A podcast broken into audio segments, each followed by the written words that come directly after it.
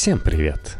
Здравствуйте, процветайте, ставьте звездочки в iTunes, ставьте лайки и репосты ВКонтакте. Заранее благодарю. На прошлой неделе мы говорили про китайскую Алибабу и ее доминирование на китайском рынке. Теперь мы поговорим про архипелаг Amazon, как сайт для интернет-торговли стал тотальной цифровой экосистемой – Основатель Amazon и по совместительству богатейший человек в мире, Джефф Безос любит бросаться красивыми фразами о том, как его компания смотрит в первую очередь на клиентов, а не на конкурентов. У этих вдохновляющих на бизнес-подвиги цитат есть как минимум пара уязвимостей. У Amazon давным-давно нет никаких конкурентов. И называть детище Безоса просто компанией – уже довольно сложно. По крайней мере в Штатах Amazon становится чем-то совершенно уникальным. Экономикой внутри экономики, рынком внутри рынка и государством внутри государства. Текст Мити Лебедева для Knife Media. В середине прошлого года Amazon за 13,4 миллиарда долларов купил Whole Foods, пребывавшую в печальном состоянии сеть недешевых продуктовых супермаркетов – и акции корпорации заметно прибавили в стоимости. Чего вообще-то не должно происходить, когда приобретается убыточная компания. Однако Amazon совсем другой случай.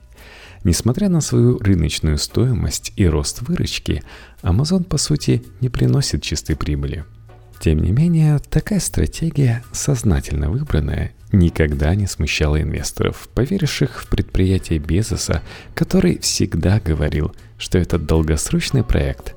Для него важно не загрести наличные, пока есть возможность, а подмять по себе все новые сегменты рынка. Amazon уже давно не онлайн-платформа для торговли книгами. Самое прибыльное отделение компании – это Services – охватывающие больше трети рынка облачных технологий. Ими пользуются и в ЦРУ, и в Netflix. К слову, намекая на серьезную конкуренцию с последними, Amazon снимает собственные сериалы. В свое время компания за счет электронной торговли подорвала традиционный книжный рынок, однако впоследствии резко перешла в офлайн. Так, в 2015 году в родном для корпорации Сиэтле открылся первый классический книжный магазин. А перед этим в заголовке всех медиа попал концептуальный Amazon Go – супермаркет без касс и продавцов. Компания давно является важным игроком на рынке железа. Это и Kindle, и постепенно проникающая в дома умная колонка Эхо, снабженная не менее умным ассистентом Alexa – главной разработкой Amazon на ниве искусственного интеллекта. Однако все эти, на первый взгляд, разномастные сервисы и продукты на самом деле подчинены определенному видению Безоса. С одной стороны, как точно подмечает The Nation, Amazon планирует в принципе подмять под себя весь рынок розничной торговли, устранив независимых небольших ритейлеров как класс – с другой стороны, за счет инновационных продуктов компания стремится революционизировать быт с выгодой для себя, естественно. Здесь можно на минуту остановиться и пофантазировать. Как будет выглядеть взаимодействие с Amazon в ближайшем будущем? К примеру, умная колонка эхо – оснащенная искусственным интеллектом Alexa, позволяет собирать и анализировать данные о самых неприметных и банальных бытовых привычках пользователя. Идем дальше. Недавно Amazon представил опцию, позволяющую интегрировать Alexa, например, в гарнитуру. Так что умный ассистент теперь может давать вам советы, когда вы просто гуляете на улице в наушниках. Нетрудно предположить, что основываясь на анализе данных о поведении и предпочтениях пользователя, Алекса угадает, что тому надо купить, скажем, молока. Куда она отправит героя? Правильно, в магазин Amazon. Благо таких после приобретения сети Whole Foods стало на 4 с лишним сотни больше. А учитывая хайп вокруг оснащенного хитроумной системой видеокамер и сенсоров супермаркета Amazon Go – совсем не стоит исключать, что в скором времени Whole Foods будут выглядеть как сиэтльский концептуальный магазин, где нет ни касс, ни продавцов. В итоге Amazon становится в буквальном смысле интерфейсом всего вашего быта. И хотя в компании заявляют, что они не планируют пичкать клиентов рекламой на ходу и полностью автоматизировать Whole Foods, это не только не противоречит, но и полностью соответствует этосу компании с ее максимальным вниманием к потребительскому опыту и постоянным стремлением к снижению расходов на труд, то есть автоматизации. По мере безудержного роста Amazon все более актуальным становится вопрос о природе компании, и аналитики склонны рассматривать ее как монополию, проглатывающую рынок онлайн и офлайн торговли – Колоссальный масштаб и наличие такого множества ипостасей творения Джеффа Безоса можно было бы объяснить традиционно. Списав все на удивительный, новаторский бизнес-гений человека, который самостоятельно проложил себе дорогу к вершинам коммерческого успеха. Немалая доля правды в этом есть. Чтобы отхватить кусок рынка, в Amazon могли долгое время устанавливать на товары заниженные цены – не опасаясь банкротства, благодаря поддержке инвесторов и грамотному использованию дыр в налоговом законодательстве. Когда Diapers.com начали успешно конкурировать с ними в продаже подгузников, а попытки Безоса со поглотить этих взорвавшихся выскочек не имели успеха, в Amazon, недолго думая, просто резко снизили цену на памперсы – вынудив diapers.com согласиться на предложенные условия по покупке их бизнеса. Однако едва ли не самым гениальным маркетинговым трюком стала введенная в 2005 году опция Prime. За 99 долларов в год пользователи наслаждаются бесплатной двухдневной доставкой по США и не ждут товары по 5-7 суток, как обычно. Компания теряет на этом около миллиарда в год, но приобретает кое-что качественное иное. Во-первых, покупатели, зная, что доставка будет быстрой и бесплатной, стремятся разово спустить едва ли не все свои сбережения.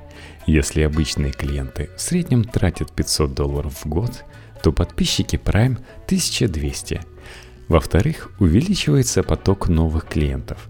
Сегодня около 80 миллионов американцев пользуются Prime – и в среднем они проводят на amazon.com в два раза больше времени, чем те, у кого опция не подключена. Но какими бы гениальными ни были эти решения, доминацию Amazon можно объяснить двумя словами. Коммерческая платформа. Это цифровая инфраструктура, которая выступает своеобразным электронным посредником между производителями товаров и потребителями. И весь фокус в том, что в процессе своего роста и консолидации она эффективно нейтрализует других, более традиционных посредников, таких как классические книжные магазины и супермаркеты. И как платформа Amazon зиждется на двух столпах – инвестиции, то бишь деньги, и, конечно же, данные. Заручившись поддержкой инвесторов и их гарантиями, Amazon может сбивать цены и работать себе в убыток, чтобы нейтрализовать своих соперников по рынку. А за счет анализа данных, которые особенно эффективно собираются через программу Prime, компания знает привычки пользователей и имеет возможность всегда быть на шаг впереди конкурентов – предлагая своим клиентам то, что им с высокой долей вероятности приглянется.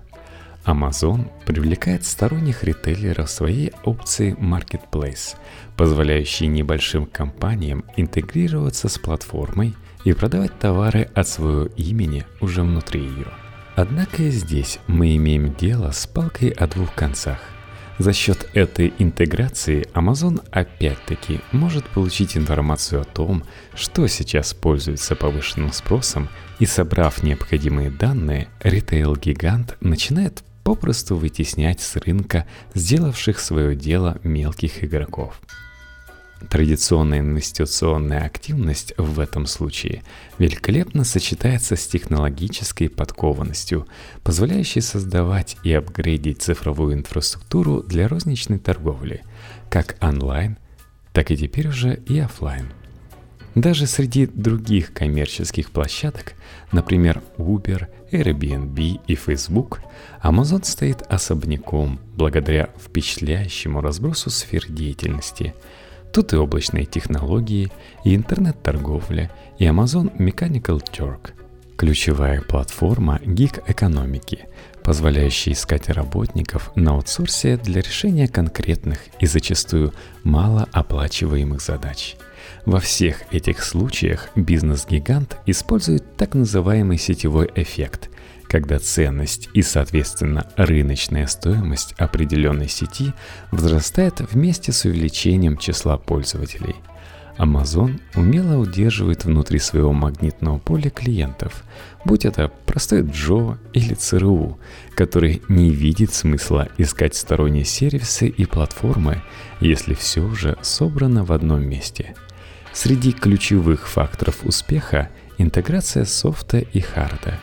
Имея в своем распоряжении Kindle, Echo, Alexa и, собственно, Amazon.com – компания оказалась способна создать глобальную потребительскую экосистему. Ее клиенты могут не смотреть на других игроков в мире розничной торговли. Неудивительно, что такой тотальный подход к делу вдохновляет инвесторов, даже несмотря на отсутствие видимых доходов здесь и сейчас. Путь Amazon к статусу монополистов невозможно представить без специфической кадровой политики компании – позволяющий в то же время обкатывать новые технологии. Проще говоря, здесь стремятся выжить максимум из любого работника, при этом не чураясь методов, которые заслужили бы лайк от промышленников XIX века. Интересно, что в жесткие условия поставлены не только неквалифицированные трудяги на многочисленных складах компании, но и белые воротнички. Если первые вкалывают как роботы выше среднего уровня, то вторых ожидает, по выражению бывшего HR-директора, целенаправленный дарвинизм. Вы должны быть способны стоять, ходить до 12 часов в день. Так рекламирует Amazon работу на своих складах. Вроде бы ничего сверхъестественного, но в результате за компанией закрепился статус одного из самых безжалостных работодателей – у персонала имеется и регулярно увеличиваются квоты вполне себе в стахановском духе, а их невыполнение приводит к проблемам с начальством. Мало того, что рабочие пребывают под гнетом всего этого научного менеджмента, их жизнь становится тяжелой, а порой и невыносимой еще из-за довольно брутальных условий труда – Одним из самых запоминающихся скандалов в истории компании был инцидент на складе в Пенсильвании, где люди работали при температуре 45 градусов. При этом вместо того, чтобы установить систему охлаждения, Amazon держал снаружи штат парамедиков на случай обмороков. Только когда информация о происходящем просочилась в прессу, компания все же оборудовала склад кондиционерами. В 2013 году на немецком ТВ вышел документальный фильм о мигрантах, о работниках комплекса в Бад-Херсфельде, которые содержались в изоляции от внешнего мира неподалеку от склада и находились под бдительным контролем охранников с неонацистским бэкграундом. В то же время, согласно данным, полученным в ходе специальных исследований, сотрудники Amazon стабильно получают меньше, чем их коллеги по индустрии – так в районе Сиэтла и Такомы, где расположены 5 складов, зарплаты на 18% ниже, чем в других компаниях. Параллельно корпорация активно автоматизирует все процессы. В 2012 году Безос купил компанию Kiva Systems, занимающуюся разработкой роботов для онлайн-ритейла – Сегодня она называется Amazon Robotics, и с ее помощью удалось создать автоматизированную систему доставки товаров из складских отделений на упаковку. Проще говоря, вместо бегающего сотрудника теперь по цеху колесит робот. Однако, пока эта система не применяется достаточно широко, и Amazon достигает максимальной эффективности труда за счет других изобретений. Недавно компания запатентовала браслет с помощью ультразвука, отслеживающий положение рук сотрудника, которому необходимо забрать с полки тот или иной товар. Вибрируя, браслет указывает нужное направление. тем самым уменьшая время отправки товара и превращая человека в придаток машины, вполне в духе заводов классической индустриальной эпохи. Добавьте к этому автоматизированные системы отслеживания производительности каждого конкретного работника и получите картину современного цифрового терроризма. Впрочем, офисных сотрудников тоже ждет не самая простая судьба. Именно этой теме был посвящен наделавший в свое время много шума материал The New York Times, созданный на основе десятков интервью с бывшими и нынешними работниками компании.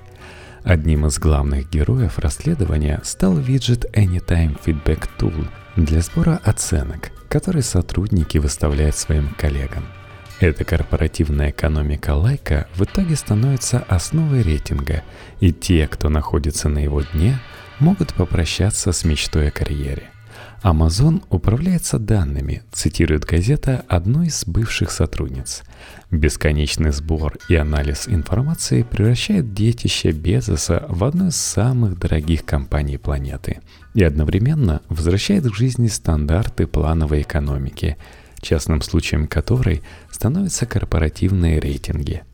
Когда заходит речь о монополисте Amazon, поглотившем офлайн и онлайн торговлю, часто возникает резонный вопрос – куда смотрит правительство, которое еще пару десятилетий назад успешно боролось с мегаломанией Microsoft? Несмотря на призывы расследовать покупку Whole Foods – в нынешних условиях, особенно с налоговыми льготами богатейшим корпорациям и бизнесменам от Дональда Трампа, это маловероятно. Причиной аналитики единодушно называют внесенные при администрации Рональда Рейгана в антимонопольное законодательство поправки, кардинально меняющие его смысл – если в начале века оно было призвано сдерживать искусственный рост цен и защищать права владельцев малого и среднего бизнеса по модели демократии собственников Томаса Джефферсона, то к 1980-м республиканцы поставили во главу угла комфорт потребителей. Все, что хорошо для покупателей, не должно смущать борцов с монополиями. Вред потребителю – это единственно возможный вред – писал в своей работе «The Antitrust Paradox» главный идеолог новой системы Роберт Борг. А поскольку Amazon умеет, как никто другой, грамотно и вовремя снижать цены и предлагать потребителям себе в убыток бонусы а-ля Prime, то какие могут быть вопросы? В конце концов, первое и главное корпоративное правило, которое заучивают неофиты компании, это помешанность на клиентах – Однако история взаимоотношений Безоса и государства на этом не заканчивается. Многие штаты, особенно после кризиса 2008 года, отчаянно жаждут создания новых рабочих мест и готовы предоставлять щедрые налоговые льготы тем, кто на это пойдет, не всегда задумываясь о последствиях. The New Republic со ссылкой на Bloomberg приводит характерный пример – в прошлом году в округе Ликин, штат Агая, скорая помощь вынуждена была как минимум раз в день выезжать на вызов на склад Amazon из-за травмы какого-нибудь работника, торопившегося выполнить необходимую квоту. Местным жителям приходилось оплачивать эти выезды из своего кармана, поскольку компании предоставлены те самые льготы, и она освобождена от налога на имущество – более того, рабочие места, созданные Amazon, оказываются настолько низкооплачиваемыми, что некоторые сотрудники вынуждены получать федеральные субсидии в виде продовольственных товаров. До этого Amazon два десятилетия вполне законно избегал выплат властям штата налогов с оборота, будучи как онлайн-платформа вне их юрисдикции, что во многом позволяло экономить средства для искусственного снижения цен и тем самым ставить на колени конкурентов. А после начала экспансии своих складов за счет сделок с властями штатов, корпорация получила в общей сложности более миллиарда долларов в виде различных льгот и субсидий. Что самое любопытное, для таких крупных компаний подобные налоговые послабления на фоне их общей выручки являются довольно скромными источниками дохода – и эти средства могли бы быть вложены в общественную инфраструктуру. Более того, нельзя сказать, что Amazon образцовый работодатель. Как показывают исследования, в сфере ритейла компания Безоса уничтожила на 149 тысяч рабочих мест больше, чем создала с помощью сети своих складов. А с умными машинами от Amazon Robotics эта динамика только усилится. Апофеозом такого во многом сознательного отступления со стороны государства стал все еще продолжающийся конкурс на строительство штаб-квартиры Amazon – по старой доброй американской традиции он превратился в настоящее шоу, в котором главы городов от небольших типа Фресно до Нью-Йорка кланялись в ноги Безосу и завлекали его всевозможными субсидиями. Муниципалитет Чикаго, например, предложил сохранить миллиард 320 миллионов долларов налогов сотрудников самой компании. И если существующая правовая система допускает подобное шоу, то обвинять в этом нужно не столько пользующийся райскими условиями Amazon, сколько законодателей, отказывающихся в ней что-то менять ради общего, а не только корпоративного и потребительского блага. Amazon, безусловно, уместно рассматривать как логичный итог чисто американских социальных, экономических и политических дрязг. Тут и гегемония корпоративной культуры, и общие тенденции концентрации капитала на самой вершине социальной лестницы и крах профсоюзного движения и дерегуляция экономики и отсутствие политической воли, необходимой для того, чтобы подкорректировать законодательство с учетом общественных нужд – Однако неправильно было бы в этом случае объяснять все исключительно контекстом и умолять заслуги самого Безоса, придумавшего гениальную технологическую формулу успеха, воплощением которой стала тотальная экосистема, этакий коммерческий Гезам-Кунстверк. И немалую роль в этой материализации сыграла определенная идеологическая начинка. Электронная гора или электронный рынок – вопрошал в середине 90-х Ричард Барбрук, описывая калифорнийскую идеологию в своем знаменитом одноименном эссе.